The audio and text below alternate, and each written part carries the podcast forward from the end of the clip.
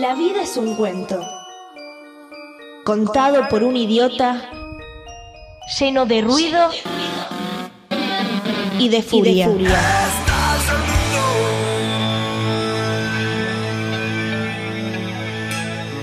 Que no significa nada.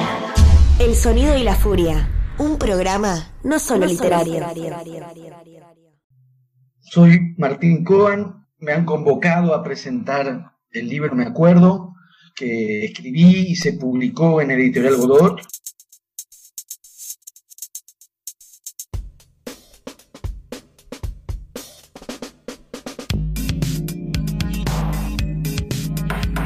Es más cómodo, más fácil definirme o hablar de un libro como me acuerdo siendo lo que primero fui y no dejo de ser, que es un lector de un libro como me acuerdo, dado que yo lo que hice no fue otra cosa que tomar un formato que no, que, no inventé, que me habría encantado que se me ocurriera, pero no se me ocurrió, lo aprendí, digamos, lo tomé y lo admiré como lector y, y en verdad entonces puedo referirme al me acuerdo que he leído en realidad no, no en el orden de aparición. Hay dos referencias para mí principales, porque no, tampoco soy el primero en retomar el formato, me acuerdo. Por ejemplo, voy al revés cronológicamente. Margot Glantz, por poner un caso, es la escritora mexicana también retomó el formato, me acuerdo.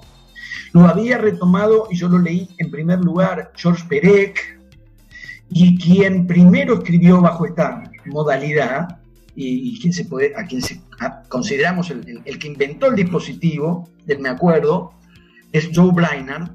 Yo leí primero a Perec y después a Brainerd, aunque Brainerd escribió su me acuerdo y Perec después lo retomó. De manera que yo lo que hice fue insertarme en ese juego de variantes, lecturas y reescrituras.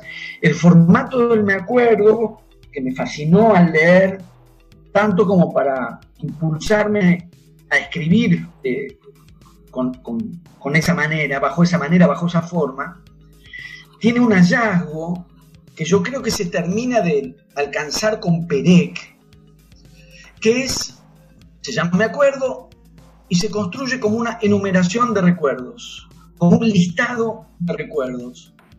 Con lo cual se, produce una diferencia que para mí es decisiva entre recordar y enumerar recuerdos.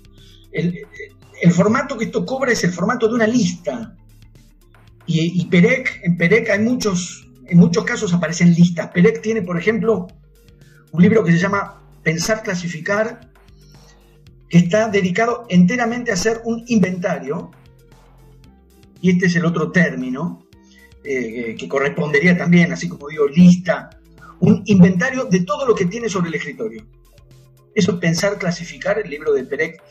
Otro libro de Perec que también me ha fascinado, que se llama Comí, que es una lista, una enumeración de todo lo que comió a lo largo de un año. Es, eso y solo eso. O diría, es eso y nada menos que eso. Y otro de Perec que me deslumbró, y me deslumbra, que se llama Tentativa de agotar un lugar parisino, que tiene también, digamos, el, el, armado de, de, una voluntad de registro consiste en haberse sentado en el mismo lugar, en la misma mesa de café, mirar por la misma ventana y hacer un registro de todo lo que ve en días sucesivos, todo, todo, todo lo que ve desde ese mismo lugar, desde esa misma ventana. El, efecto del listado, el efecto de inventarios, traspasa al me acuerdo, aunque el que inventó el me acuerdo Joe Brainerd, bajo esta, bajo esta modalidad, hacer un inventario de recuerdos, que no es lo mismo que recordar. Y eso para mí fue clave porque yo soy muy poco proclive o nada proclive a la escritura autobiográfica por una razón absolutamente simple y sencilla y sincera, lo que puedo expresar con toda sinceridad. Es un tema que no me despierta interés. todos tenemos temas sobre los que nos interesan escribir, sobre los que nos interesa escribir, y temas sobre, lo que, sobre los que no nos interesa escribir. Y los asuntos de mi propia vida o yo mismo como objeto, digamos, no, no, no me despierto interés para la literatura, estamos hablando de escribir literatura. De manera que me sorprendió mi, mi deseo de escribir un me acuerdo, me desconcertó en más de un sentido porque como digo, mi disposición habitual a la hora de escribir, o dicho todavía más llanamente, las cosas sobre las cuales me dan, me da ganas de escribir, no son nunca cosas que tengan que ver, al menos no directamente, con mi vida o con mis recuerdos o con mi pasado o, conmigo mismo. Y, y, entonces, un poco perplejo, me preguntaba por qué tantas ganas de escribir un acuerdo, hasta que advertí dos cosas. Uno es que el impulso a la escritura no provenía de mí, mis propias experiencias, no provenía de mi propia vida, aunque después cuando uno escribe, me acuerdo, los materiales son las propias experiencias y es la propia vida, pero el impulso, las ganas de escribir, no provenían de mis, recuerdos ni de mi vida ni de mi pasado, sino de la lectura. Lo que suscitó es la lectura, la lectura de Perec, la lectura de Braina. Eso por un lado. Y por otro lado, al ponerme a escribir fui advirtiendo que lo que me fascinaba de esa escritura no era el ejercicio de la memoria al tener que recordar, sino el efecto del listado. Porque a mí, efectivamente, la escritura autobiográfica no me atrae en lo personal, en el sentido que dije, no me atrae a mí escribir yo mismo sobre, sobre mi propia vida. No es algo que me despierte interés, pero escribir listas, en cambio, me fascina. Me encanta escribir listas de lo que sea. El me acuerdo consiste en hacer una lista de recuerdos y la diferencia entre entre hacer memoria, digamos, y hacer un acuerdo, lo fui advirtiendo mientras escribía, eh, esa diferencia es, clave. Cuando uno hace memoria, en el, en el, hacer memoria o en un texto de, las de memoria o de memorias, si uno escribe recuerdos, en mi caso dediqué el me acuerdo a escribir sobre mi infancia, un libro que fuera de recuerdos de infancia, esa, esa manera de, hacer memoria supone por lo menos dos cosas. Una, la, una narración. La idea de, de, que recordar es narrar, o que para dar cuenta de ese recordar lo que, lo que hay que hacer es narrar. Y lo otro que va ligado a narrar, alguna clase de o interpretación o carga afectiva sobre lo que uno está narrando. Digamos, hacer memoria supondría eso, narrar y dar sentido a lo que uno, a lo que uno está narrando. Digamos, la, la memoria convoca a la narración de esa manera. Uno hace memoria, la narra y le da, y da sentido a eso que está recordando. El formato del me acuerdo no es para nada así. Porque, como, como digo, como tiene menos que ver con hacer memoria que con hacer listas de recuerdos, lista, un inventario de recuerdos, disponer los recuerdos como objetos en una colección. Entonces los recuerdos vienen a la memoria uno no los integra exactamente una narración, aunque puede haber núcleos de narración cada uno de los recuerdos que uno enumera, y aunque puede haber conexiones entre un recuerdo y otro que armen algo así como una narración. Pero no es en sentido estricto el desarrollo de una narración. Aparece un recuerdo y uno lo registra, como un, como digo, como un inventario, como, como cuando hacemos una lista de cosas. Hacemos la lista del recuerdo. Aparece y uno lo registra. Me acuerdo de esta cosa. Luego aparece otro, uno lo registra. Aparece otro, uno lo registra. No es precisa, no es, preciso imprimir sobre eso la articulación de una narración. Y por lo tanto, tampoco hay otra cuestión que también es decisiva. En un ejercicio de memoria autobiográfica, uno no podría sino emplear alguna clase de criterio de selección y de jerarquía con respecto a, digamos, lo, que puede ser significativo para ir a parar a un libro de, recuerdos. Por eso también dije antes, si hay una narración, hay una interpretación. Mientras que en el formato del me acuerdo, esa jerarquización y esa selección no existe o no es pertinente. El recuerdo aparece y uno lo registra.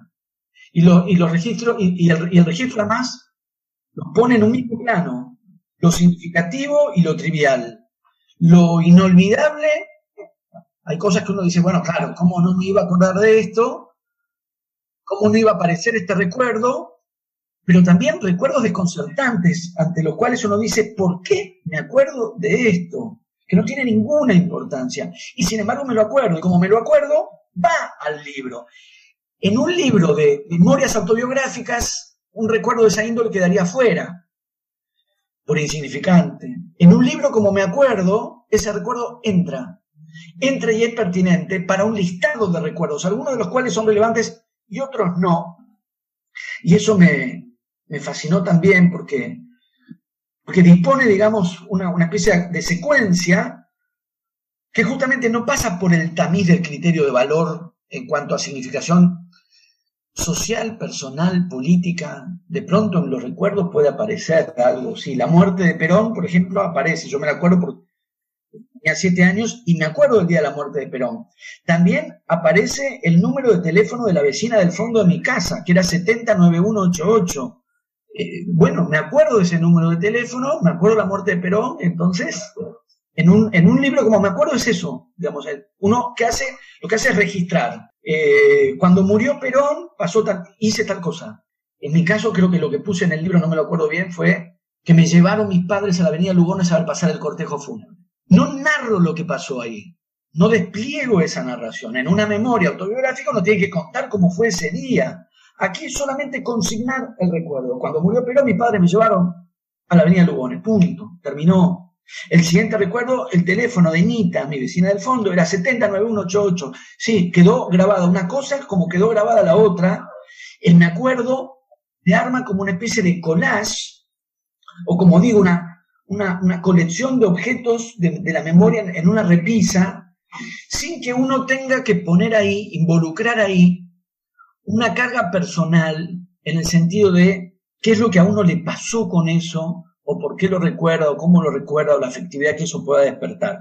No es ese el registro del me acuerdo, sino algo más despojado.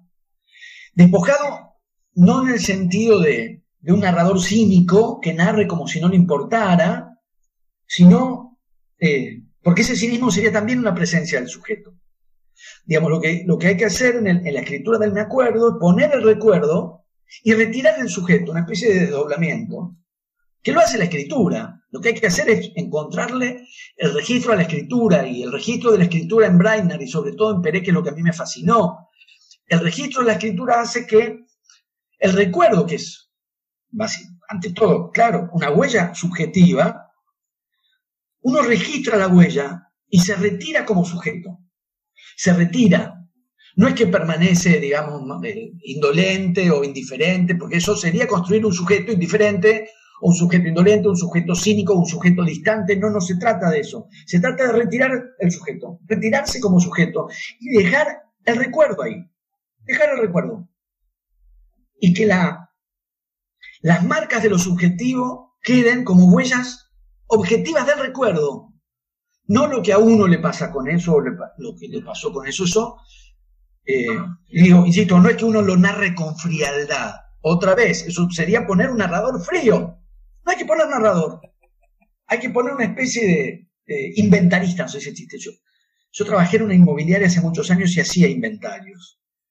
Si los negocios eran grandes no había tanto que inventariar, pero cuando se vendía un kiosco era tremendo porque tenías que hacer el inventario de cada una de las cosas de la mercadería que había. Entonces es eso, es eso, un inventario y uno registra.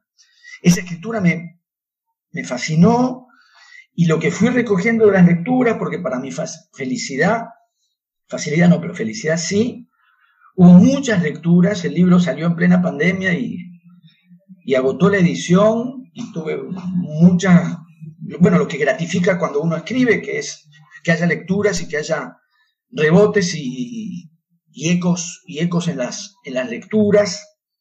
Y lo que recibí de muchísimas, en, muchísimos casos en, la experiencia de los lectores, es que el grado de involucramiento del lector en un libro, como me acuerdo, es alto.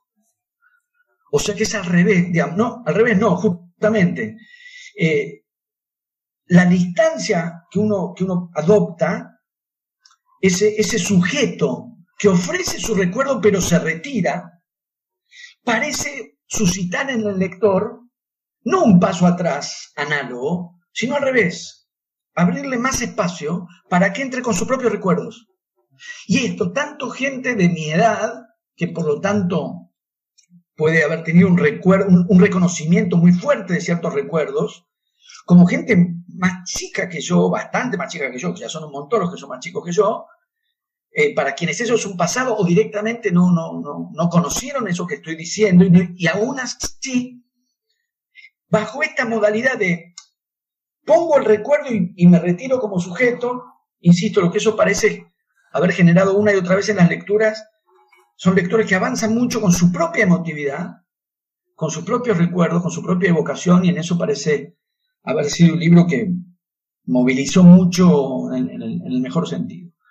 Una última cosa, porque eso sí fue una decisión muy subrayada, muy determinada para mí, que fue concentrarme solamente en los años de la infancia. Es decir, yo decidí que los recuerdos de, me acuerdo que yo escribía no fuesen más allá de mis 12 años, porque me, me interesaba concentrarme exclusivamente en ese mundo, en el de la niñez, que tiene otra, creo yo que tiene otra clase de recuerdo, porque tiene otra clase de registro. La manera de registrar es distinta en la infancia, la escala de lo significativo, de lo que a uno le importa, la escala de las cosas en las que uno se fija o no se fija, me parece que, me parece a mí, no, no estoy descubriendo nada, claro, lo sabemos todos, es muy distinta la infancia. Entonces me interesaba en, este, en esta manera de recuperar recuerdos y enumerarlos, recuperar aquellos que correspondían a la manera de percibir el mundo que es propia de la infancia. Entonces corté los recuerdos a los 12 años.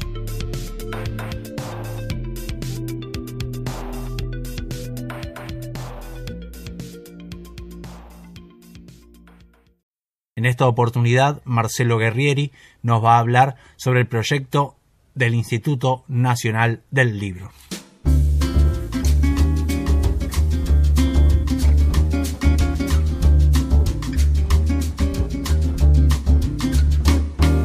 El Instituto del Libro para nosotros es una necesidad en tanto trabajadores de la palabra.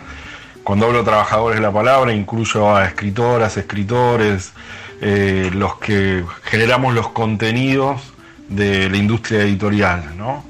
Eh, muchas veces se pregunta de qué vive un escritor, una escritora, escribir es un trabajo. Bueno, para nosotros eh, la respuesta es afirmativa sin dudas. Y desde ese lugar, un instituto del libro, en consonancia con institutos como lo pueden ser los del cine, lo del teatro, lo de la música, que, están pensados para desarrollar la actividad artística correspondiente a partir de políticas públicas integrales. ¿no? En el caso del libro pensamos eh, que, es necesario un instituto justamente para dinamizar a la industria editorial y en particular para eh, proteger los derechos de los escritores en tanto trabajadores. ¿no? Eh, ¿En qué medida digamos, el, el instituto o el Estado está asumiendo hoy la responsabilidad de implementar una política cultural integral para nuestro sector? ¿no? Pensamos que eh, al no haber un instituto que piense al libro en tanto industria y, de manera coordinada, con mirada federal, eh, no estamos teniendo eso. En ese sentido, nuestro trabajo con la ley del libro arrancó ahora casi dos años, cuando recibimos el primer borrador del proyecto de ley que en ese momento estaba impulsando Filmus, ¿no? el diputado Filmus. Eh, a partir de, lo que vimos de, la ley, empezamos a hacer sugerencias de cambios, entendíamos que había que hacer una serie de ajustes que seguimos pensando hay que hacer. El tema es que ese proyecto se presentó en diputados en abril del año pasado, fue tratado en la Comisión de Cultura en noviembre del año pasado. Y con el cambio de la composición de la comisión, tiene que volver a ser tratado. ¿no? En ese estado está la ley hoy, con lo cual nosotros vimos en esa situación una oportunidad para ser los, protagonistas de, la inclusión de esta ley en, en su tratamiento, con los cambios y con los ajustes que las escritoras y escritores, los autores en general, porque no solo estamos escritores, están los traductores, los artistas gráficos, eh, los, todos los que producimos los contenidos, ¿no? Nosotros nos paramos desde ese lugar, ¿no? En tanto trabajadores de la palabra. Eh, era una oportunidad para, para poder impulsar el proyecto, porque eh, puede ser modificado en esta instancia. Entonces, a partir de esa situación, planteamos una asamblea por Zoom el 27 de junio pasado con el objetivo justamente de impulsar el tratamiento de la ley para que no pierda estado parlamentario también. Eh, a nuestra convocatoria, eh, asistieron eh, más de 100 escritoras y escritores, también hubo traductores, artistas gráficos, editores, libreros, periodistas, investigadores y eh, miembros del Poder Ejecutivo, entre los cuales estaba el, ministro de Cultura Tristan Bauer, el ministro de, Educación Nicolás Trota y varios funcionarios del área de cultura ligada al libro y sobre todo también la presidenta de la Comisión de Cultura de la Cámara de Diputados, la vicepresidenta de la Comisión de Cultura y varios diputados de la Comisión de Cultura, que son quienes eh, tienen que tomar este proyecto y tratarlo en estos meses. En ese Zoom hubo un intercambio de, opiniones, sobre todo ligadas al, a, si el escritor es trabajador, no es trabajador, la la, voz fuerte tuvo que ver con que sí, y por parte del Poder Ejecutivo, digamos, el ministro Tristan Bauer como Trota y, los diputados allí presentes manifestaron su apoyo al proyecto y su interés en, que avance. Así que ese Zoom tuvo ese compromiso. A partir de entonces nosotros tuvimos una serie de reuniones con algunos diputados y con algunos eh, integrantes de, de distintas eh, dependencias del Estado ligadas con, el libro. Y a partir de, esas reuniones venimos notando un, interés en que esto siga avanzando y una permeabilidad a las demandas nuestras eh, que estén eh, incluidas en la ley. ¿no? Hay que haber básicamente una representación en el directorio o en la conducción de ese instituto que represente a, a los autores, a la producción autoral en la cadena del libro, ¿no? Fíjate que ahí tenemos no escritoras y escritores de literatura, como decía antes, están también los escritores de libros técnicos, de investigaciones, ensayos, traducciones, divulgación de las ciencias y, artistas gráficos, ¿no? Entonces, eh, la representación en el directorio tiene que eh, tener eh, a, este, a este área representada en en su medida y, bueno, eso es lo que planteamos como una de las, eh, es decir, lo, que estamos llevando a, las reuniones. Eh, también planteamos paridad de género y, elección democrática por voto universal de los cargos de, quienes nos representan, ¿no? a, la producción, a los productores autorales. Eh, después, con respecto al financiamiento, hablamos que, que, bueno, como está la ley hoy, plantea que es un 2% del presupuesto del Ministerio de Cultura y nosotros planteamos que se es un piso para poner en, marcha el instituto, pero no lo podemos pensar como un techo. Y en ese sentido eh, planteamos que se pueden tomar como ejemplos las experiencias de otros institutos, como son el, Instituto del Cine, el de la Música, el del Teatro, que se sostienen con otros gravámenes. Eh, también planteamos que el trabajo del escritor, en tanto promotor de la lectura, es eh, es algo importante y que tiene que estar presente también en la ley, eh, entendiendo que leer eh, el acto de la lectura es un derecho humano y en ese sentido los escritores estamos capacitados para llevar adelante el proceso de, promoción de la lectura y bueno, pedimos que eso esté también presente en la ley. Eh, también lo que pedimos son becas y subsidios y eh, fomento a la producción autoral, eh, dado que trabajar en un texto nos demanda mucho tiempo y en las condiciones en que estamos ahora en la industria editorial, eh, este trabajo lo tenemos que hacer al margen de otras muchas tareas. Entonces, la existencia de fomentos a la producción autoral la entendemos como central. Otros aspectos que, planteamos, que fuimos recogiendo en este tiempo y que entendemos hay que revisar, tienen que ver con qué se entiende por libro argentino, ¿no? Eh, hay que definir eh, qué, tipo de, digamos, de, características tiene que tener un libro ligadas a la producción para ser considerado un libro argentino, a ser fomentado a través del Instituto del Libro, ¿no? Y a la vez entendemos que la creación del INLA es necesaria para coordinar los programas y organismos que ya existen eh, y ponerlos a jugar de manera coordinada para evitar superposición de tareas y poder pensar eh, nuevos objetivos, incluso a mediano y largo plazo, eh, de forma más eficiente. Eh, entendemos que esta coordinación también puede permitir tener más subsidios, becas y recursos derivados hacia la producción autoral. También una ley del libro, un instituto del libro, tiene que pensar a la promoción del libro también ligada a las nuevas tecnologías, el libro digital y toda la complejidad que acarrea sus formas particulares de producción, difusión y control de derechos autorales.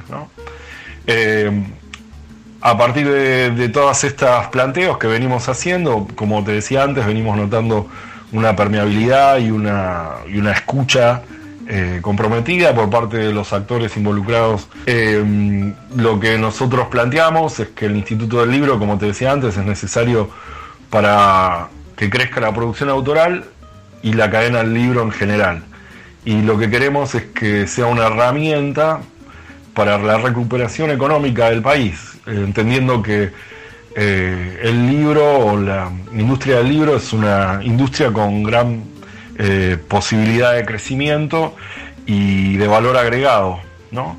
para la economía.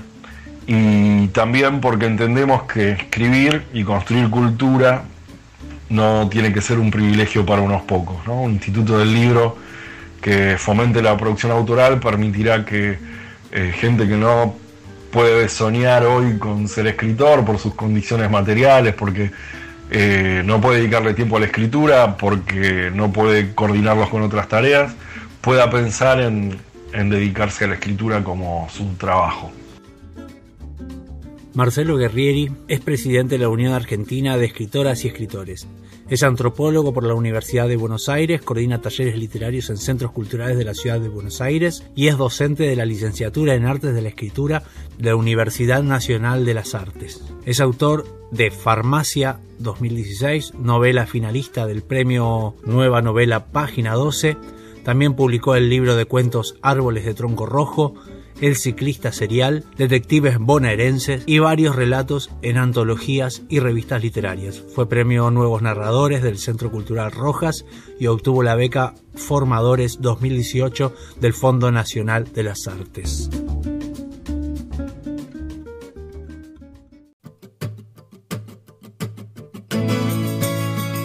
¿Te parecen muy caros los libros? En promedio salen 800 pesos. Pero si te suscribís a nuestra biblioteca El Sonido y la Furia, podés llevarte un libro todos los meses por solo 300 pesos. Además hay remeras literarias y descuentos en librerías. Visita nuestro Facebook y el link en nuestra descripción. Gracias por acompañarnos en esta aventura literaria. El Sonido y la Furia, el mejor podcast de literatura.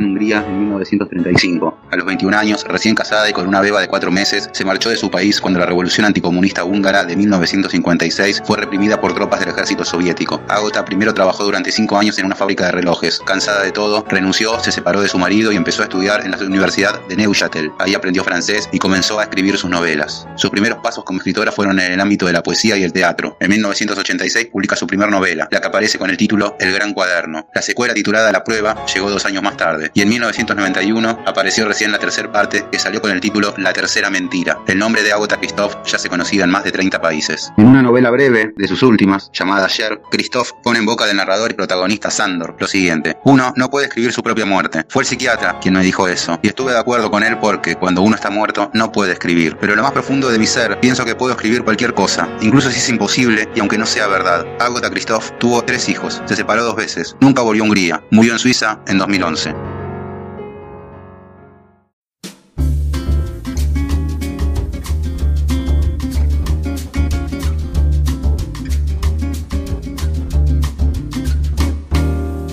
Hola, ¿cómo están? Eh, soy Patricio Rago de Aristipo Libros y bueno, los muchachos de Sonido de la Furia me, pidieron que, les hable un segundo de, un gran libro, un gran libro que se llama Klaus y Lucas de Agota Christoph. Voy a, tratar, voy a tratar de ser breve y trato de no, no spoilear, así que les voy, a, les voy a decir que es un librazo, es un librazo, léanlo. Eh, es muy original la apuesta, la estructura, los personajes. Eh, creo que tiene, tiene un poco de todo. Me parece que esos libros que son, son muy completos.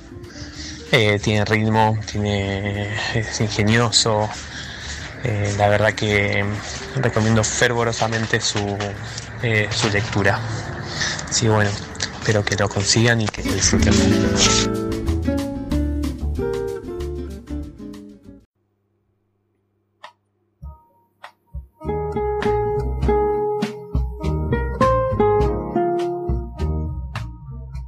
Sean bienvenidos y bienvenidas al Sonido y la Furia, Matías Pertini quien les está hablando.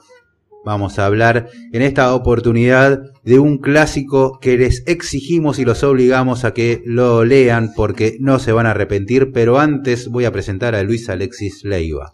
Muy buenas noches, gente, y les digo buenas noches, por supuesto, porque la literatura sucede de noche y en guerra en este caso. Porque la verdad que. No sabemos qué guerra, aunque la suponemos todos, pero bueno, Claro, no se exactamente. menciona qué guerra. Exactamente. Lo que sí vamos a anticipar es que es una novela increíble, una cosa que no se puede creer lo que estamos leyendo, lo que estuvimos leyendo, pero para eso no solamente vamos a estar nosotros dos, Mati, sino que trajimos al amigo Poterala. Muchísimas Tuvimos que pedir ayuda para este programa. Sí. No, no sé si hacía eh, fa- falta ayuda, eh, pero muchas gracias porque es una, una manera también de reivindicarme con respecto al primer episodio de Bibliotecas Pintadas. Es verdad. fue-. Arrancaste fue- con todo, dijiste A- Arranqué voy- con todo y no estaba en un buen, no tenía el timing como por hacerlo. Dije, no, en algún momento voy a, voy a tener mi revancha y acá estoy. Y, y además porque en esta novela, bueno, ya, ya se lo sabrán. por- Tiene una muy linda edición uruguaya, Darío Poterala, de Klaus y. Lucas. Klaus y Eh, Lucas es la novela de, de derechos cuestionables, pero una muy linda edición uruguaya. Es la tapa que más me gusta, además, la de los dos chicos eh, que se toman del hombro. Eh, sí, sí, sí. Y además porque creo que hay una búsqueda en vos, Darío, que eso es lo que nos interesó para, para, para traerte, para que charlemos juntos, porque hay una búsqueda de tuya como lector que nos, que nos llama mucho la atención y que me parece que a veces queremos que eso se vea. Nosotros te conocemos del lector y que sos un lector muy, muy justo, a la vez con, con un buen ojo para estas cosas. Y, y esta novela sabemos que te importó muchísimo. Estas novelas. Son tres novelas Son que tres componen novelas. el libro. Sí, sí, sí, La sí. edición que tenemos llamada Klaus y Lucas de Agatha Christoph es la recopilación de tres novelas que ella fue publicando. eh, empezó en el 86, la segunda en el 88, la otra en el 91, que eran El Gran Cuaderno, la primera novela del 86, La Prueba, que es la segunda, y La Tercera Mentira, gran título para la tercera que cierra la trilogía. Impresionante, impresionante. Y, y estamos frente a una novela de, de, una, de una calidad impresionante, o sea, a tal punto que, que bueno, ta- tal vez se dice en la, en la introducción, pero eh, Agatha Christoph fue considerada como favorita para el premio Nobel, Sí. teniendo muy pocas novelas. Muy pocas novelas. Muy ¿Cómo llegaste vos, Darío, a Eh, Agatha Christoph? Va a sonar en medio uh, intelectual odio lo que voy a decir, pero eh, esto fue en, en- en un taller literario que fui un mes aproximadamente, donde un escritor, no voy a decir el nombre claramente, eh, tiene como arma como sus propias editoriales. ¿sí? Arma como sus propias editoriales y me dice acá tengo esta joyita que es eh, Klaus y Lucas que no vas a encontrar ninguna otra novela Que no había, ¿eh? No, no, no, se encontraba. eh, no, no, no estaba. Era el 2013 cuando lo compré esto. 2013. Y me dice, justamente lo saqué hace un par de meses. Es traducción latina, porque odiaba las traducciones de anagrama. Entonces él agarraba, bueno, Este llegó acá, lo que tenemos acá y que está reeditándose es de libros del asteroide. Que es una muy buena edición. O sea, en realidad este es un libro que no, no estaba editado. eh, había muchas traducciones en francés, en inglés, que se vendían y se siguen vendiendo. Pero misteriosamente no había una reedición en España, ¿no? Claro. Y eh, acá en Argentina no, tampoco.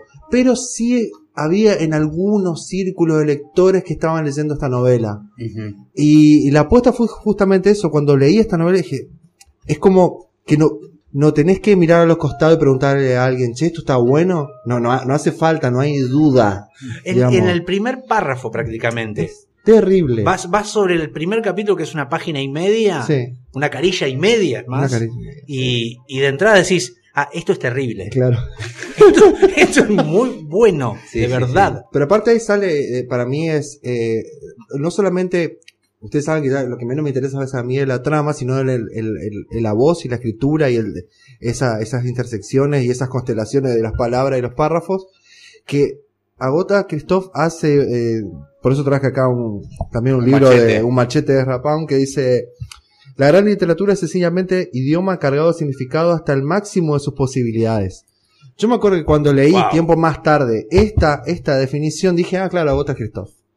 O sea, Claro, claro, claro, eh, em, inclusive eh, en esta, esta- en esta misma historia, eso creo que va a ser como un capítulo aparte, o un bloque aparte, eh, las lecciones de escritura que da ella con respecto a cómo escribir un, un cuaderno.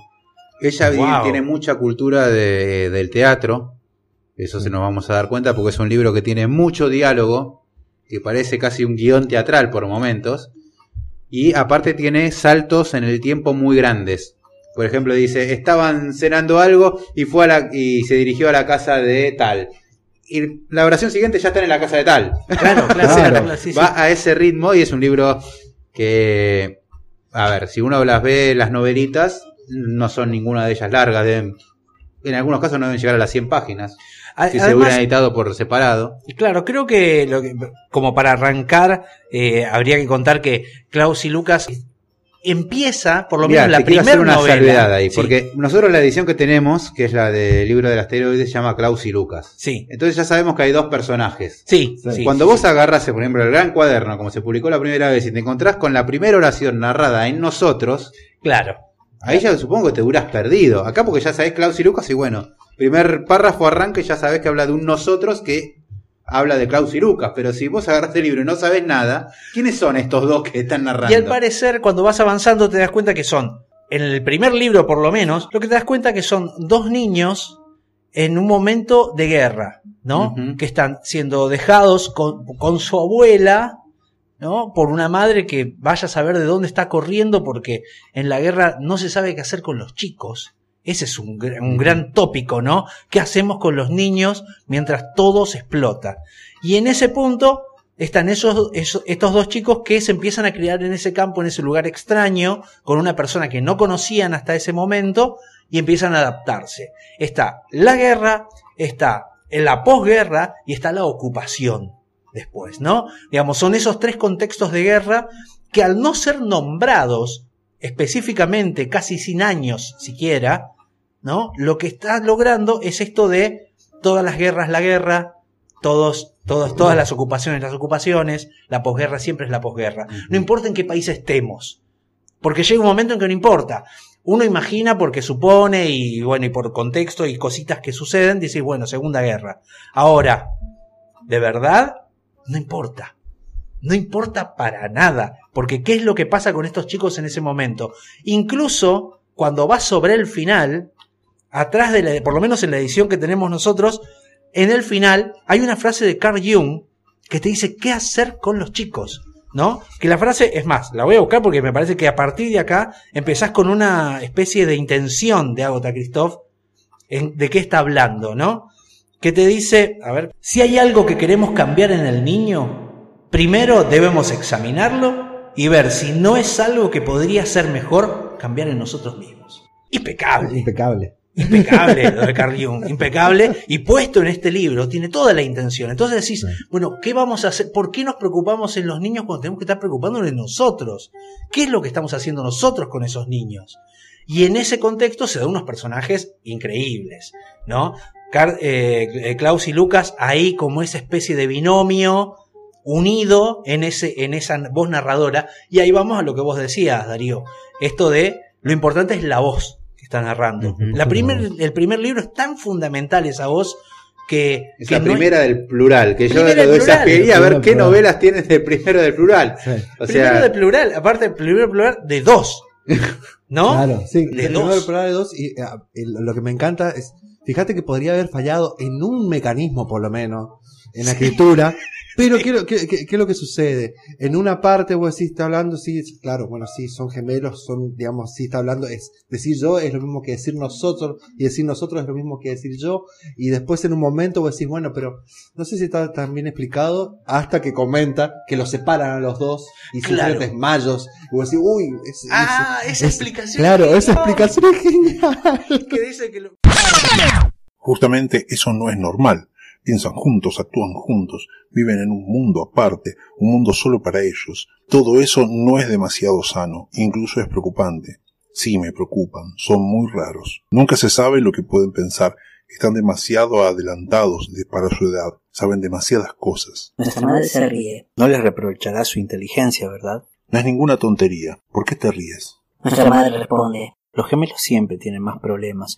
No es ningún drama. Todo se arreglará. Nuestro padre dice. Sí, todo se arreglará si los separamos. Cada individuo debe tener su propia vida. Algunos días más tarde empezamos la escuela, cada uno en una clase distinta. Nos sentamos en primera fila. Estamos separados el uno del otro por toda la longitud del edificio. Esa distancia entre nosotros nos parece monstruosa.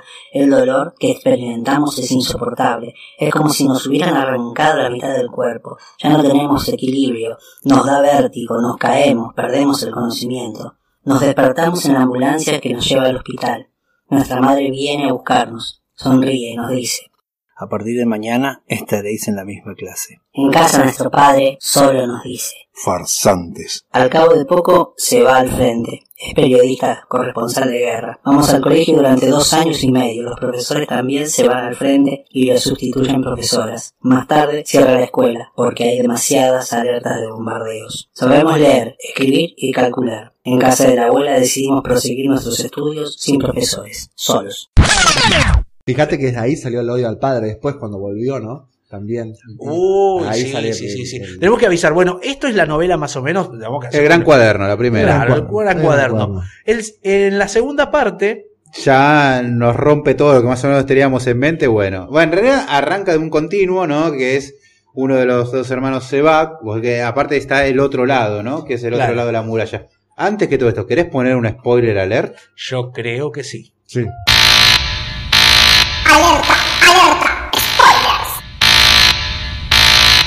Ahora sí, Listo, dadas las. vamos, mueren todos.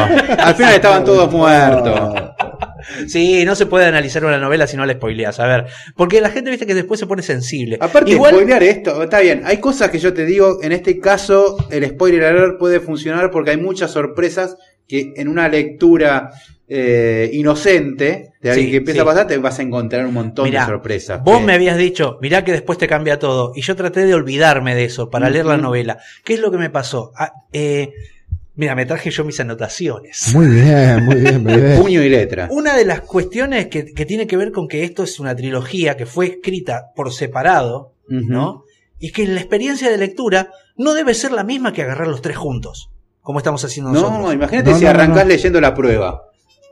Claro, no, pero más allá de eso, Sí, que- eh, en que la experiencia que tenemos nosotros es mucho mejor, me parece. Sí. Porque-.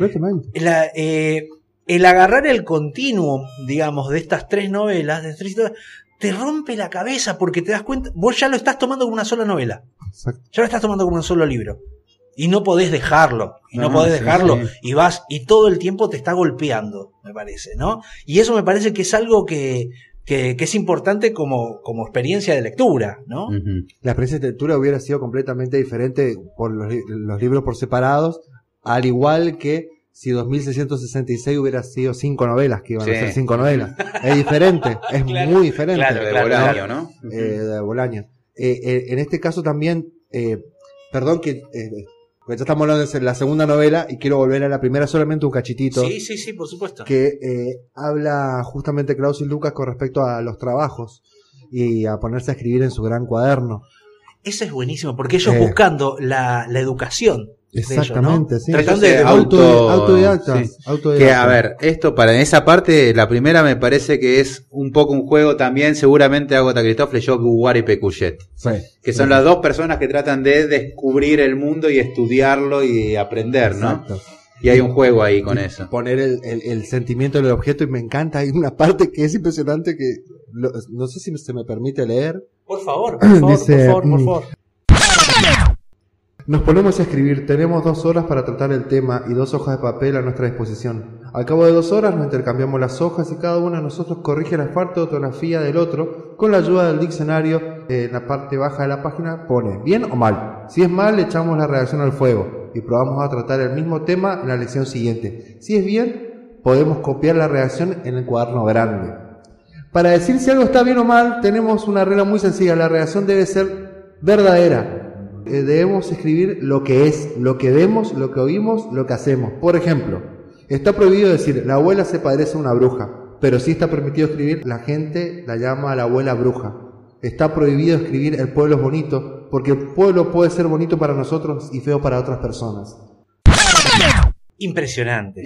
Es la literatura dentro de la literatura, es completamente eh, una locura. lo Bueno, que vuelve a suceder cuando leemos eh, en la segunda parte el libro que escribe el, el personaje Víctor, que es un alcohólico que se encierra a escribir, eh, vive con la hermana y el tipo lo único que hace es vender la librería en la que trabajaba para nada más comprarse alcohol y puchos y escribir una novela.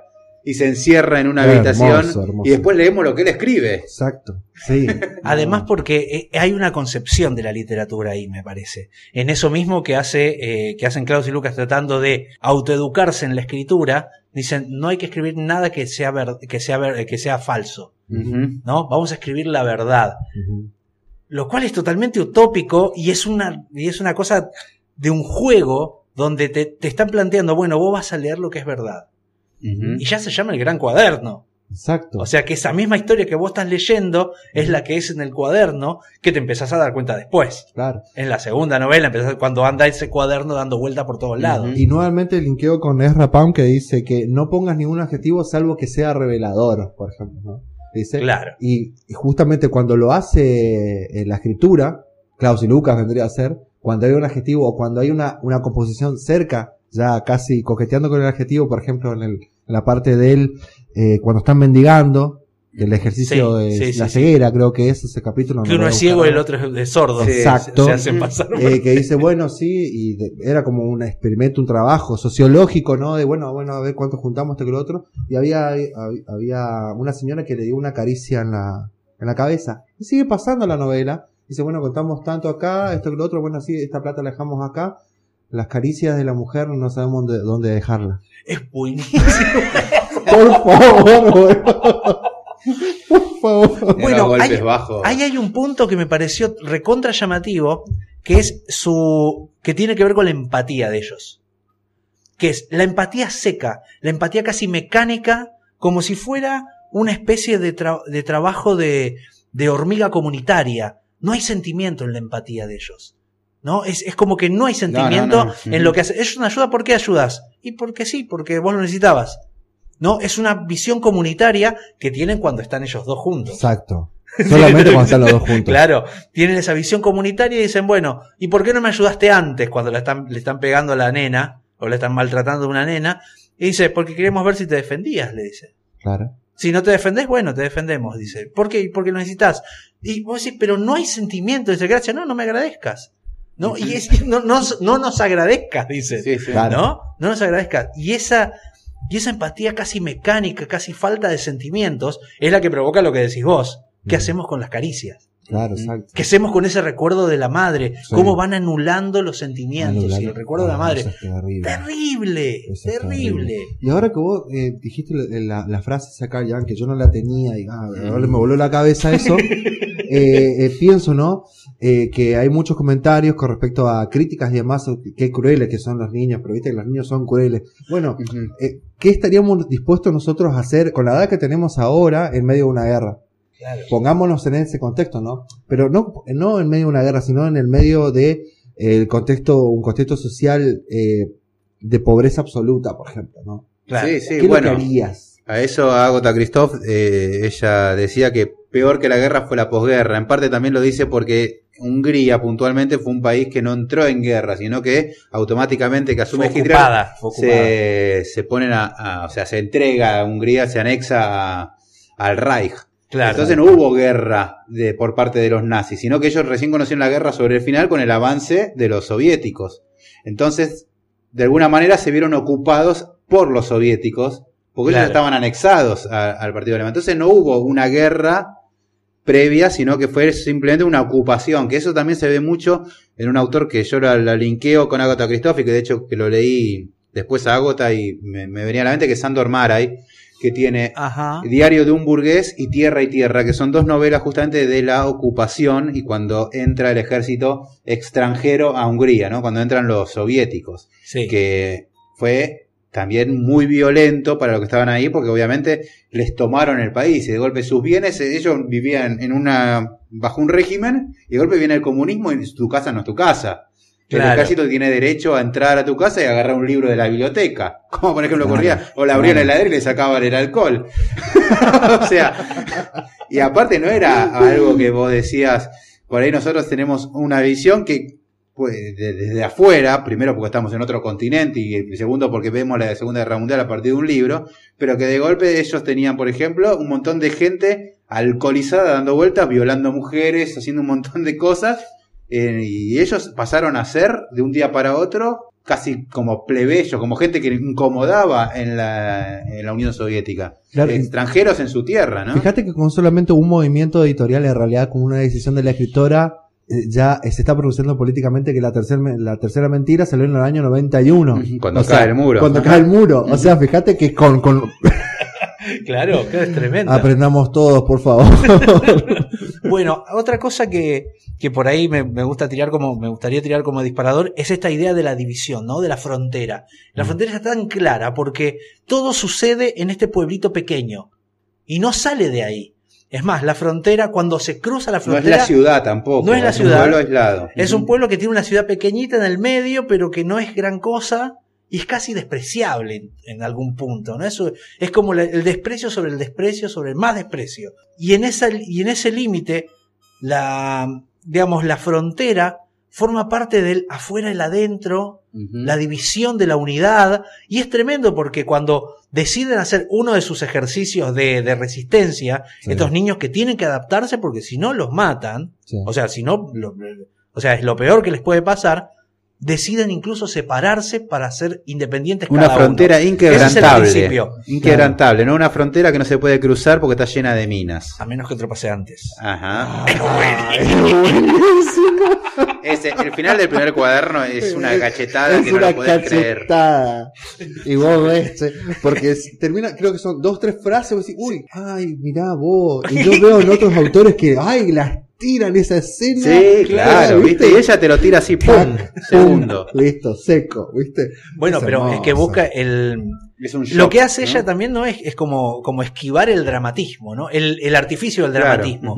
Y al perder, y eso Tiene hace más Agatha Christoph, creo que es la autora que más chance tiene de hacer una novela lacrimosa. Claro, y no lo Todos hace, los no lo centros hace. para poder hacerlo y no cae nunca, en ninguno. Nunca, Ojo, nunca. segundo libro. Ya Lucas en la, en, la, en la casa, solo. Es la prueba de estar Pero aparte, separados, ¿no? se despierta. ¿Viste que él se despierta? Sí, se se despierta. despierta y dice, uy, se me vino abajo toda la casa, ¿en qué momento? ¿Cuánto tiempo dormí? ¿Cuánto tiempo dormí que se me murieron los animales, que se me caen todas las Se plantas, le que pudrieron todas las se me pudre la frutas. fruta? Cualquier coincidencia cuando te deja una novia. eh, Sí, sí, tal cual. Se- se deja caer todo y empieza a reconstruir la vida él, ¿no? Y en eso, y ahí él empieza a tener como una empatía, ¿viste? Como que él- ahí él Empieza empieza, a necesitar de otro. Claro, empieza a necesitar de otro, refugia gente con esa, con esa empatía extraña que tienen, refugia a otra y se hace cargo de un hijo. Y a la vez se enamora de otra mujer y empieza a tener todo un quilombo él de querer hacerse cargo de un montón de cosas que no alcanza. Viste que es, es como la impotencia total. El segundo libro es como la impotencia constante. Sí, sí. ¿no? De él. De querer cumplir con todo el mundo, con el cura que tiene que alimentar, con lo, con el, con la mujer, mujer que, la novia hijo. que tiene en el. Una en mujer el- que quiere ahogar a su Sí. nene en el río y lo, y lo salva, un bebé, ¿no? Una mujer que quiere Claro, que es un chico jorobado, Claro. que tiene a ver, deformidades. yo lo que entendí ahí es que claramente un mensaje de justamente estas mujeres que fueron violadas por, Sí. por soldados soviéticos y Sí. que muchas veces eh, sucedía eso, ¿no? Que querían matar a- al, al bebé que habían Es que concebido. volvemos sí. a la pregunta, ¿qué hacemos con los hijos? Claro. En esto que creamos, en esta guerra que creamos, en este lugar que creamos, ¿qué hacemos con los chicos? ¿No? No, me acuerdo una, la lectura de la, de, de la segunda parte de, Eh, pará, no me acuerdo de la. De hecho, mira, justo se me vino a la mente que la madre dice el nene salió jorobado y deforme porque el padre era una bestia. O sea que Claro. era como Oh, ellas decían sí. de, De la prueba, de sí. ¿no? No, eh, sí, la prueba. En la, en la prueba me dice, a mí me da la, la impresión de que, de que eh, este personaje estaba vagabundeando por la ciudad como, como una hormiga que se, la se le murió la, ve- la, la eh, ¿cómo es? La reina. La, reina, ¿viste? Sí, sí. Es Mirá cómo todo volvemos a la el metáfora de la hormiga.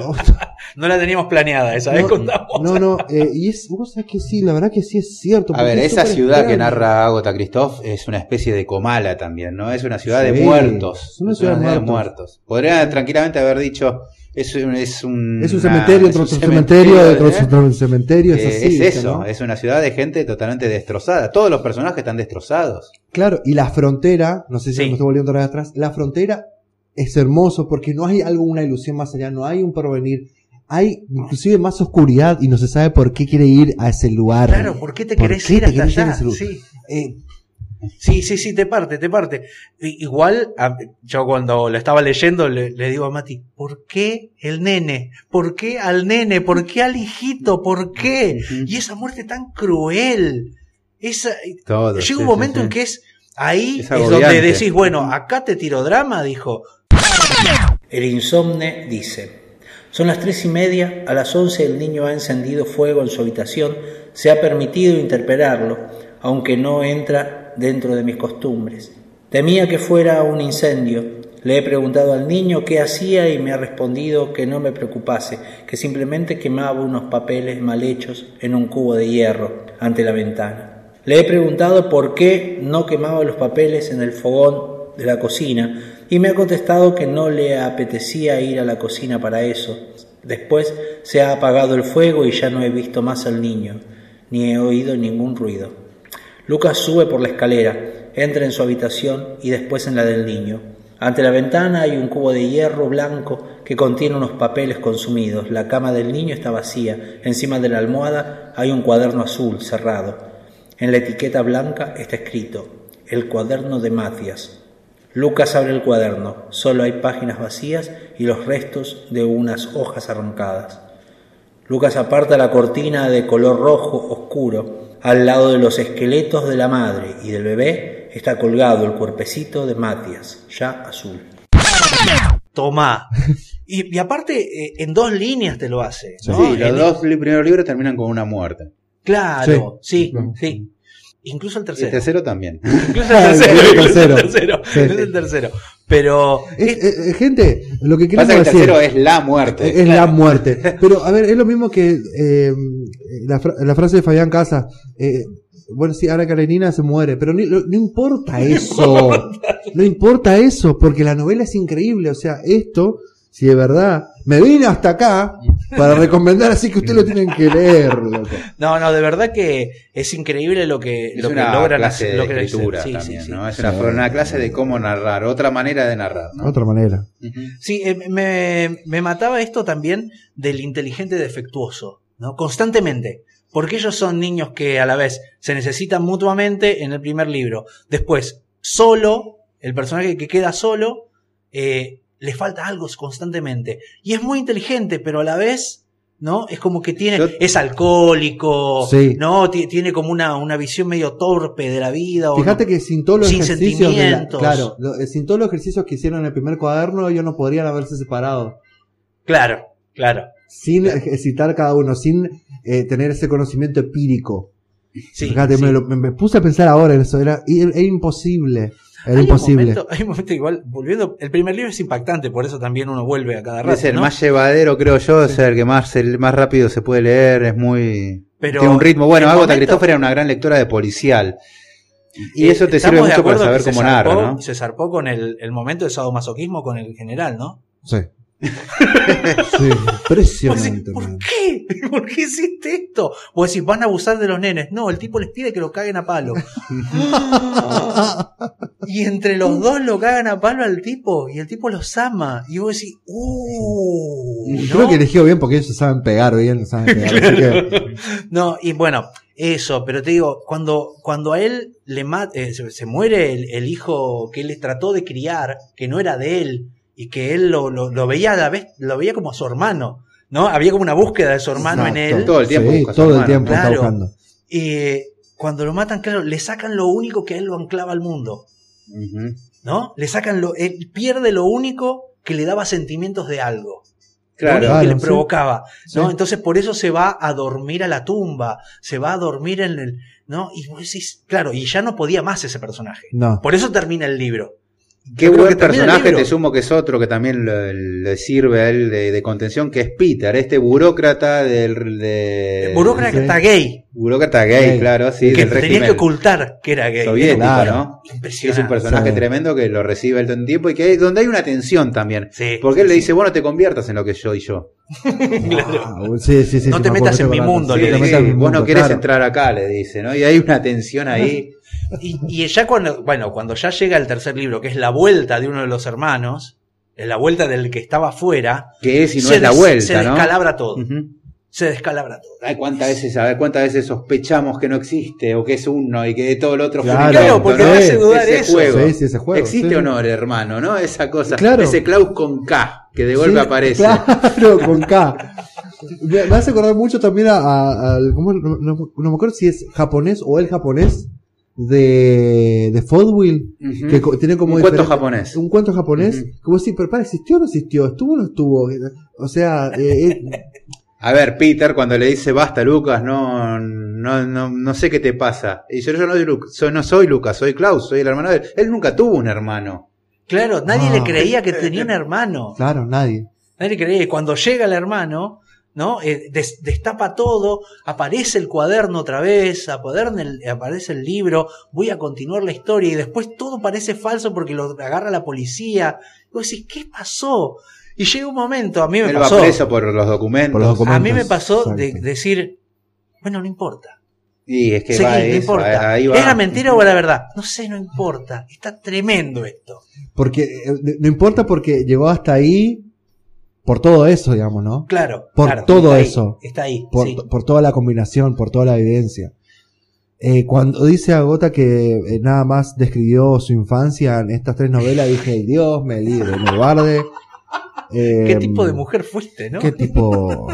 ¿Qué mujer, loco? Qué gana de tomarme Vos sabés que tipa, cuando, loco. en base a lo que ella dice, ¿no? Que es su, su infancia, ahí fue cuando yo lo me eché con Sandor Mara y digo, son la, la misma historia narrada con dos estilos totalmente diferentes. Y eso es lo interesante, ¿no? Agota yéndose, entre comillas, al delirio más absoluto, Sí, con una ficción sí.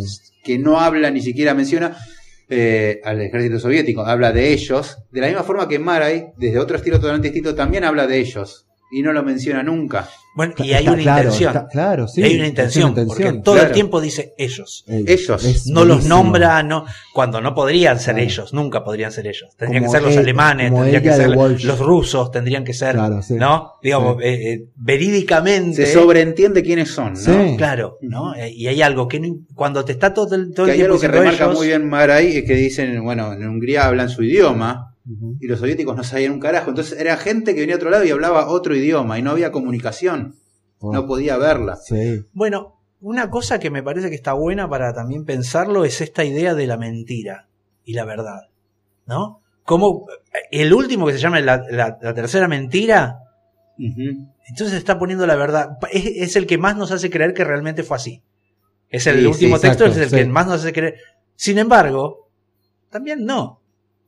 ¿No? E- Esto de que mostrar la verdad para mostrar la mentira. ¿no? Exacto. Va ¿Y por ahí. de qué sirve la qué respuesta? sirve? no? ¿De qué, ¿De de qué qué sirve? ¿De ¿Y qué de qué sirve? Si yo te dijera, no, todo lo anterior fue mentira y esta es la verdad. Te acomoda algo, lo disfrutas más el texto. ¿no? Lo peor es Ah. que esa verdad también es buenísimo. Claro. ajá. Es tremendo. Eh, el final me pareció tremendo. Como, como terminan juntándose ellos dos. Sí. Mira, nosotros los tres creo que leímos de la misma manera. Creo que la, la novela, es, o sea, las novelas son parejas. Hay gente que no, dice que eh, como empieza el pico alto, después va bajando. Para mí no. No, Para no, mí no no. Imagínate, o sea, si vos llegás a escribir el gran cuaderno, vos decís, uy, la pegué con esto, porque solamente por el gran cuaderno la nominaron muchas veces al Nobel, ¿eh? Claro, Sí, claro. sí. Y es el gran comentario sobre esa parte. decís, Y "Ay, es yo- una novela de cuánto puede tener, a ver.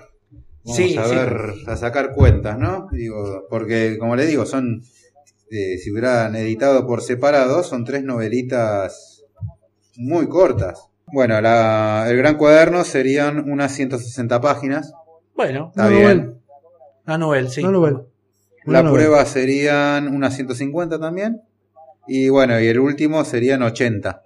Mirá, La 80, tercera mentira, mirá, ¿no? 80 páginas. 80. Porque La condensación del lenguaje, ahí tenés. Bueno, Ahí claro. tenés. Además, eh, fíjate que sí, bueno, el juego doble que hace todo el tiempo, ¿no? El- En, en el tercer en el tercer libro, el juego doble entre ese, ese Lucas, Klaus con K, y su madre. Y su madre loca, ¿no? Que él cuenta. No había muerto la madre en el primero. Claro, ¿viste? y empieza a retomar la historia de esta madre loca y su vínculo de él viviendo con esa madre que lo desprecia porque la madre pensó que mató al otro hermano y prefiere al otro hermano antes que él. ¿Y qué diferencia hay? No, es tremendo. Y él, cuando viene el hermano, dice, no la, que no la vea la- a, a mi vieja, que no la vea a nuestra madre, porque eh, va a revivirle todo lo otro y él perdería incluso hasta ese lugar que tenía. Es tan patético, es tan terrible el papel de él, que él perdería Hasta ese, ese lugar. desprecio de- per- Claro, hasta ese último, hasta el desprecio perdería. Exactamente. Y es tremendo. Y, y- y eso, y el matándose, y bueno, y el otro concluyendo, bueno, si un tren es una buena idea. Pues sí, claro, ahí se van a juntar. Y, ¿No? Y cómo todo cierra hasta ahí, ¿no? Y esa dualidad que se junta otra vez. Me hace acordar, bueno, tiene que ver con el, el doppelganger, ¿no? Que dice, cuando vos te encontrás con tu doble, es que vas a morir. Claro, exactamente. Sí, sí, es un poco por ahí, ¿no? Eran dos, se separan, vuelven a juntar, pero para morir. Es como si cerrara ahí. La verdad que, te digo, te deja de la cabeza. Pero yo no. Yo creo no- que es una de las obras más, más grandes del siglo XX. esta. O sea, Así de una. de una. Jugadísimo, de una, de una, digamos, no, no, creo que no hay, no hay, no hay dudas. ¿no? Es una clase, para mí es una clase de, de literatura. ¿no? Así, abiertamente. Un seminario completo de Ahora me literatura. entienden por qué la, me- me- no, che, la voz de un niño, no sé qué cosa. No, no quiero saber más nada. ¿Se acuerdan cuando, cuando nos conocimos? Sí, Cuando sí, nos sí, conocimos, no, que, no, sí, porque narra desde la perspectiva de un niño, no, no, agota Cristóbal. ya leí eso, ya no me importa más nada. Esa mirada inocente, ay, no sé qué es este mundo, Bueno. no, fíjate acá. Pero eh, un poco retomando lo que vos decías, esto de que hablaban de la crueldad de los niños. eh, vos fíjate que la torpeza que tenemos en la imagen, en la, en la visión, porque no estamos teniendo en cuenta que los niños están sobreviviendo ante la crueldad nuestra. Claro, ante el abandono, la Ante el abandono, la crueldad del adulto. todo, sí, Volviendo a la frase de Jung, ¿no? sí, Va y vuelve. Bueno, ¿qué le querés decir a esos chicos que hagan? ¿Y vos qué hiciste? Claro. Porque aparte, no, lo que pasa es que bueno que están en, en una guerra, los entiendo, no, ahora también estamos en guerra. Dale, sí. O sea, ahora también estamos viviendo un momento de, de- de mierda, perdón la palabra. Eh, y, y cómo hacen esos niños? ¿Qué sabes si no hay muchos Klaus y Lucas dando vuelta acá en el territorio, en este, en este barrio? ¿Cuántos debe haber? ¿Cuántos debe haber? Claro. Que después son los que después te dicen, ay, eso, hay que matarlos de chiquitos. Claro, ahí tenés, sí, sí, sí. Claro, porque vos eras una maravilla, ¿no? No, y, eh, te despierta muchísimas cosas. Otro, otro tema ya por ahí saliendo, no sé si algo más había por ahí, que tiene que ver con, con descubrir cierta literatura que te hace dar cuenta también cuán lejos estamos. ¿No? Digo, no porque no haya buenos escritores, acá hay muy buenos escritores. Pero ¿cuántos más habría si tuviéramos todos el acceso a estos libros? El acceso más sencillo a estos libros. Si se dieran más estos libros acá. Porque una cosa es, abrimos importaciones de libros y tenemos eh, la- las obras de las obras de las obras Sí. y tenemos 500 veces, eh, no sé, le- le- los cuentos Sí. de Lovecraft. ¿Entendés? Así publicado.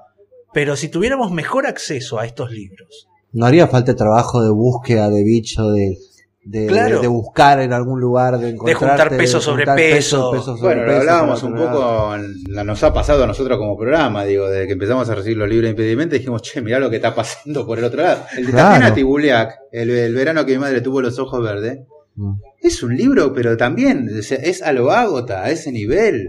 sí. claro. Y vos van decís, bueno, ¿y cuántos teníamos ideas de eso acá? Claro, ¿cuánto aprenderíamos Claro. como escritores Aparte. eh, y como digo, lectores, Claro, ¿no? estamos, eh, parecemos, ¿se acuerdan en la, en la 90 que estaban lo- los, los 100 principales o algo así? Que vos escuchabas después en una parte, en un bloque, que es lo que se estaba escuchando en Europa. sí, ¿no? Y esto, uh, mirá, esto está sonando número uno en Europa, no sé cosas. Y ahora estamos con internet todo, y ni así, Ni así. podemos llegar a tener el acceso en papel, como, Sí, sí, sí. en Libro como papel, corresponde. Y a un precio como razonable. A un precio razonable que para, Porque para también te consiguen y digan, ah, pero si está acá, y bueno, te metes ahí por libre y lo encontrás 8 lucas. Ocho no lucas. está, a ver, ese precio no está. No está. ¿no? Porque ¿quién va a pagar ese precio por un libro? ¿No? O sea, seamos sinceros. Sí, sí, nos enojamos, estamos rompiendo todo ya. Sí, ya se la verdad calentó. que venía bien, eh, Acaba venía de bien, verlo eh. y vio que estaba 8 lucas de verdad y dijo, no. Sí, ¿En sí. serio? Dijo. Bueno, te mandé una vez una foto de un libro de, de, de Klaus y Lucas que, que daba 12 mil pesos. Claro, que Claro. todos locos. Sí, no, no, la verdad que no todos se locos. entiende. No se sí, hay, hay algo que. No digo porque, a ver, no es en, des- en desprecio de la literatura actual argentina, no, porque hay muy buenos. hay, claro. ¿no? Hay muy buenos autores. Tenemos acá Pero hay algo también. que tiene que ver con un nivel de literatura, me parece. ¿No? Que no tiene que ver con, con que sea malo el autor, ver, sino que tenemos poco acceso a la información. Exacto, y, y no sí. es que sean mejores ni peores, es que son otra cosa. Son otra cosa. Acuérdense la frase de Bolaño en- una de las pocas entrevistas de él en TV que dice, la literatura es comparable porque el mismo libro que se está escribiendo en este mismo momento se está escribiendo en otro lugar, en otro país, en, en otra punta. Entonces vos decís, claro, bueno, sí, por eso, eso, eh, digamos, como lectores, exigimos eso, digamos, ¿no? tener el acceso Ujú. a, a- a editoriales que, que traigan a un precio razonable para que podamos ver qué es lo que se está respirando, qué es lo que se está escribiendo, cómo se está viendo, qué estructuras se están trabajando en, en otros lugares, porque son las mismas estructuras que, los mismos temas que se están tratando acá y de otra manera, completamente diferente. Y allá en Europa no leen, no, no, lee- no leen latinoamericano, como decía Bolaño. No, no los conoce nadie. Sí, claro. ajá, Salvo es algo- los que ya sabemos quiénes son los que, a los que sí leen en Europa. Sí, obviamente hay muchas editoriales independientes que no llegan o a saber cómo las que llegan cómo llegan, ¿no? Digo, Sí. hay una, una gran desventaja, pero bueno, por suerte en este caso En es este una caso grata tenemos- noticia que el libro del asteroide edite aquí, bueno, es una edición española, pero que haya llegado Klaus y Lucas de alguna manera está Eso es lo acá, importante. lo encuentran en cualquier librería y es realmente eh, muy grato que se encuentren con este libro. Bueno, eso, eh, párrafo aparte, eh, impedimenta, eh, libro, del asteroide, sí. eh, también está llegando eso que, bueno, después lo hicimos por, claro, no, pero lo hicimos por privado, porque Página de Espuma está editando un montón de libros Mirá. también acá, o sea, están llegando libros acá de Página de Espuma, que es una editorial, ¿De dónde es esa? esa de España, También. exclusivamente de cuentos, Ah, tienen un premio de cuentos que lo ganó un argentino ahora, Marcelo Luján, Mirá. Ah, claro, sí, sí, sí. Sí, sí, sí. el anterior, eh, Marcelo Luján es como fue un boom, ah, todos están leyendo esa novela y me dio mucha bronca porque la- el anterior, porque es eh, bimestral se dice, no, bianual el premio. El anterior ganador fue un escritor, a mi juicio, muchísimo mejor, que es un mexicano, se llama Antonio Ortuño, que tiene un libro de cuentos que se llama La vaga ambición, que la ten- lo tenés que leer. Ok, ok. Eh, Alexis, no a mí. Eh, no, y vos tenés Yo que leer a Marcelo ah, me Luján. toca a mí, está bien. Eh, Nos tiró, nos tiró recomendaciones Sí. Claro, eh, pero eh, hay muy buenas cosas, hay muy buenas editoriales en España. Hay un trabajo, bueno, yo estoy viendo la edición, esta es hermosa. Es hermosa, ¿no? sí. Es hermosa. Sí, la de, eh, la Práctica de para leer, la de sí. Graham McCrae Burnett, o sea, es Sí, sí, edición, no pero brutal. Bueno, uno eh, agradece muchísimo y se nota también cuando vas a una librería, yo tengo mi Sí. librería, pero Lo que vas- creo que, el- lo que, creo que hay que fomentar más, y ahí es donde empieza el tema, es que las editoriales de acá puedan publicarlo. Uh, pero ¿sabes cuánto salen los derechos? Pero sí, bueno. sí, sí. Bueno, pero ahí empiezan, Es ahí otra. empiezan los subsidios, ahí empiezan la- la- la- los, eh, digamos, los apuntes estatales sobre esto. Vos decís Digamos, como una especie como lo hacía la Nación en esa época dorada que Borges Sí, traducía. Borges le cumplían todos los caprichos No, a todos Borges. los aparte, caprichos. Claro, no, pero digo, por ejemplo, lo que está haciendo, lo que hizo Dobra Robota Bueno, con Walden, sí, sí. que traer los de la, los de la Bloomsbury, ¿no? Sí. Qué buen Eh, libro, mierda, por favor. ¿Vos lo leíste? No lo leí. Oh, No tremendo. leí. Bueno, que ellos traen textos que están en otro lado, los hacen traducir acá y los editan acá, ¿no? Ese es el trabajo que creo que hay que hacer. Ediciones propias es donde está, donde empieza a tener más acceso también. Por supuesto. Porque ahí es donde el libro no se encarece tanto. Digamos, se encarece y no se encarece, digo, porque Claro. no es lo mismo pagar una importación en euros. Sí, bueno, a ver. Que con- llega a Buenos Aires y no con que autores contemporáneos, pero Claro. lo que está haciendo Pero, es, también. pero el precio, porque ahí el precio se va hacia el lector. Ese es el problema, Sí. que el precio se descargue sobre el lector. Claro, pero acá hay otra cosa que, bueno, yo tengo una amiga que tra- eh, trabaja en, en Random, pero es impresionante como digo, Pedro, pará, yo te estoy pidiendo un libro de Random, sí, pero es Random México.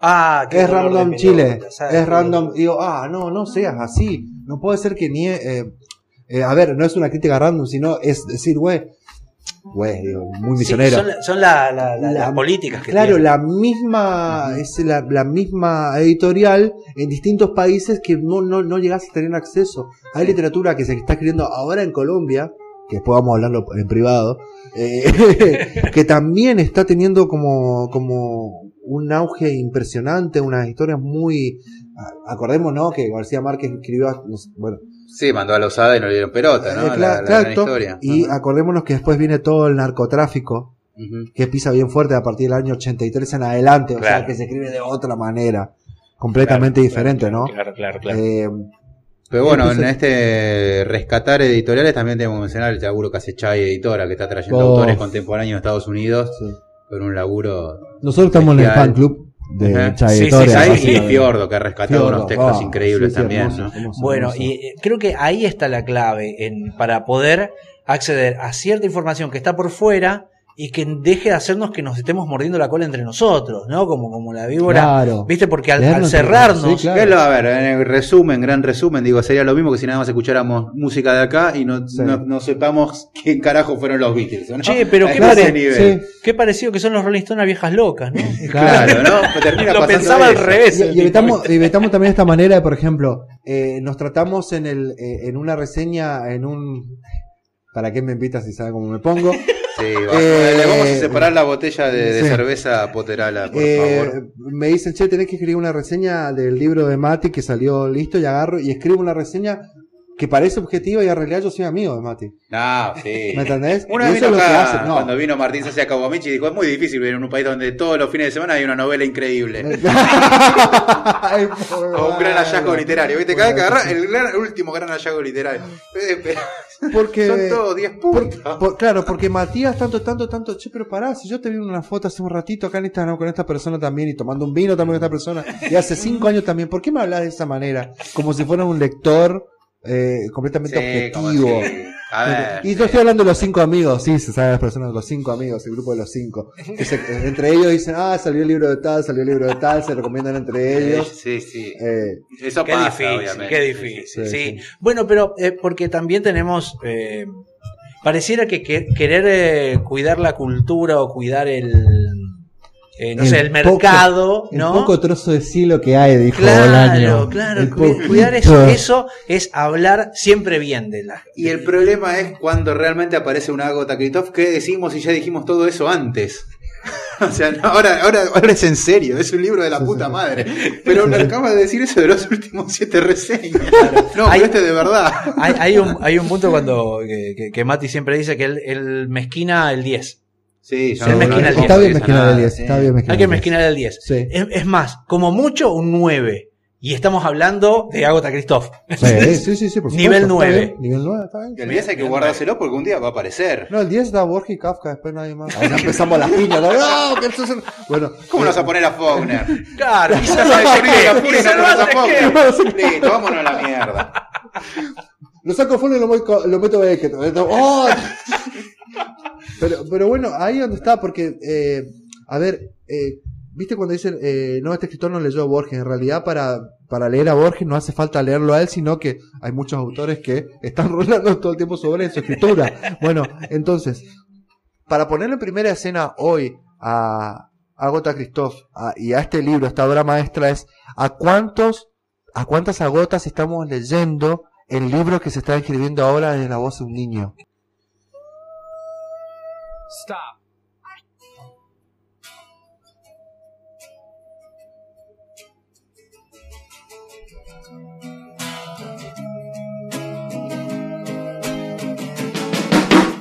Momentos finales del sonido y la furia. Nos vamos a despedir aquí con Darío Poterala, que ha estado hoy con nosotros, desmenuzando abriendo con cuchillo y destripando todo Agota, Christoph y Klaus y Lucas. Lo hemos dejado hecho a Nikos este libro, como corresponde. Sí, sí, me yo, parece yo soy el es- mecánico invitado, ¿viste? Desarmar el motor. eh, Este es un libro para desarmarlo Para desarmarlo absoluto, así que creo todo. que lo hemos hecho. Eh, Che, muchísimas gracias por la invitación porque la verdad el primer episodio de Biblioteca Despintada lo sigo mirando y me, me- me arrepiento mucho porque muy borrarlo y volverlo a hacer de última. No, no sería honesto. No sería honesto. Pero ¿quién pide honestidad en YouTube? Es cierto, claro, exacto. Bueno, ¿Viste? las Eh, apare- y aparece John Track después, ¿viste? Claro, jamás sí. escuché, te dice, Sí, ¿no? no, nunca Eh, escuché. Jamás escuché Aerosmith, te dice. dale. Eh, vamos a agradecer libros que han llegado. Llegó de Editorial Dualidad, agradecemos enormemente. Eh, de Gustavo Ferreira, hablando de autores que deben ser descubiertos y demás. Bueno, ha llegado de Gustavo Ferreira, autor recomendado por Cogan eh, y que lo ha sumado a la facultad, incluso Cogan lo ha llevado. Acá tenemos El Perdón, que son unos relatos, cuentos o algo así, o las dos cosas. Y tenemos de Pablo Di Marco un libro recontra recomendado y que ha tenido su run run, como se dice en distintos medios y bastantes reseñas, que son Las Horas Derramadas. Así que bueno, esperamos poder leerlos y obviamente comentárselos. Y no nos ha llegado de la editorial, pero me lo trajo Poterala, que son los años tristes de Caguabata, de Miguel Sardeña, quien ustedes van a estar escuchando. Yo ya lo contacté porque dije, bueno, si no llega el libro, igual lo contacto. O sea, ¿qué Además tal? porque teníamos otro libro de él. Claro, sí, sí, sí, tenemos el otro. Epa, ¿cómo que, que- eso te lo- ¿No era este No, momento, momento. Se va a buscarlo, esperá, porque lo dejó en el baño, Mati. Se fue recién, fue a hacer, dijo, voy, voy me por leí una- uno de los cuentos que tenemos acá de también el Caracol que ha editado El signo de los tiempos de voy a tratar de decirlo bien y rápido que es Sakunosuke Oda. Bien. Claro, está. no, sí, claro, lo que pasa es que él es Sardeña, editor, ¿no? Él Claro, es editor claro, también de Caracol y está también trayendo literatura japonesa, lo cual siempre es bienvenida porque O- Ota, hablando de tantas cosas que no, no estamos al tanto ni recibimos, ha sido entre ellas la literatura japonesa, que nosotros decimos, bueno, son Ishiguro, Kawabata y Mishima. No, bueno, un No, montón, un más. montón más. Ah, y Murakami, pero Murakami ya no es japonés, creo. No, no, pero eh, muy bueno. eh, también el Caracol. eh, Lindo trabajo está haciendo. Lindo Sí, trabajo, sí, hermoso, lindo trabajo. hermoso. Sí, sí, sí. La verdad Así que que, sí, nada, agradecerles obviamente y bueno, por eso lo contactamos a Miguel, que lo van a estar escuchando y nosotros lo vamos a leer.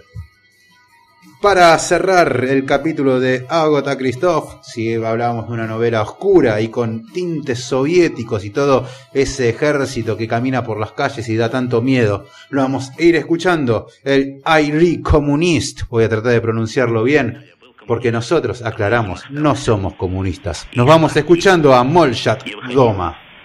Hasta el episodio que viene, gente. Lean mucho, escuchen mucha música. Si se anima, escriban.